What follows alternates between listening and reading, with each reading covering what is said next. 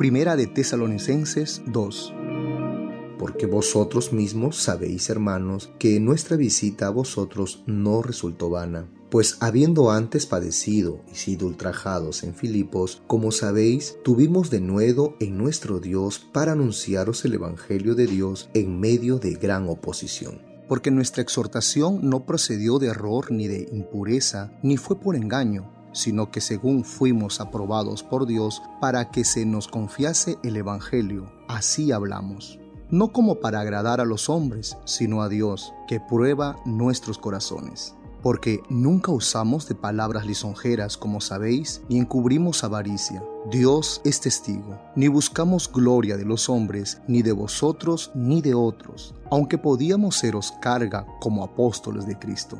Antes fuimos tiernos entre vosotros, como la nodriza que cuida con ternura a sus propios hijos.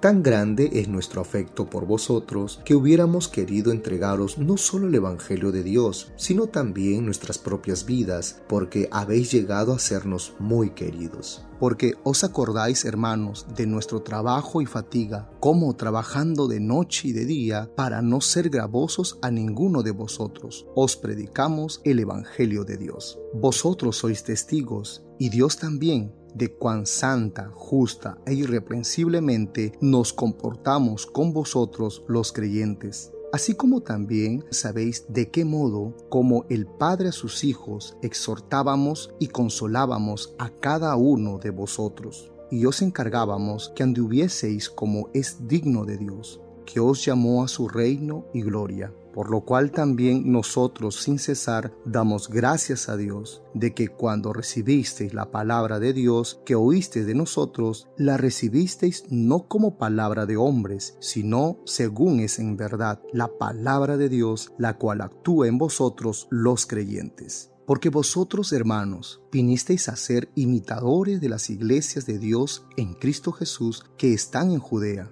pues habéis padecido de los de vuestra propia nación las mismas cosas que en ellas padecieron de los judíos los cuales mataron al Señor Jesús y a sus propios profetas, y a nosotros nos expulsaron, y no agradan a Dios, y se oponen a todos los hombres, impidiéndonos hablar a los gentiles para que éstos se salven. Así colman ellos siempre la medida de sus pecados, pues vino sobre ellos la ira hasta el extremo. Pero nosotros, hermanos, separados de vosotros por un poco de tiempo, de vista pero no de corazón, tanto más procuramos con mucho deseo ver vuestro rostro. Por lo cual quisimos ir a vosotros, yo Pablo, ciertamente una y otra vez. Pero Satanás nos estorbó, porque ¿cuál es nuestra esperanza o gozo o corona de que me glorié? ¿No lo sois vosotros delante de nuestro Señor Jesucristo en su venida? Vosotros sois nuestra gloria y gozo.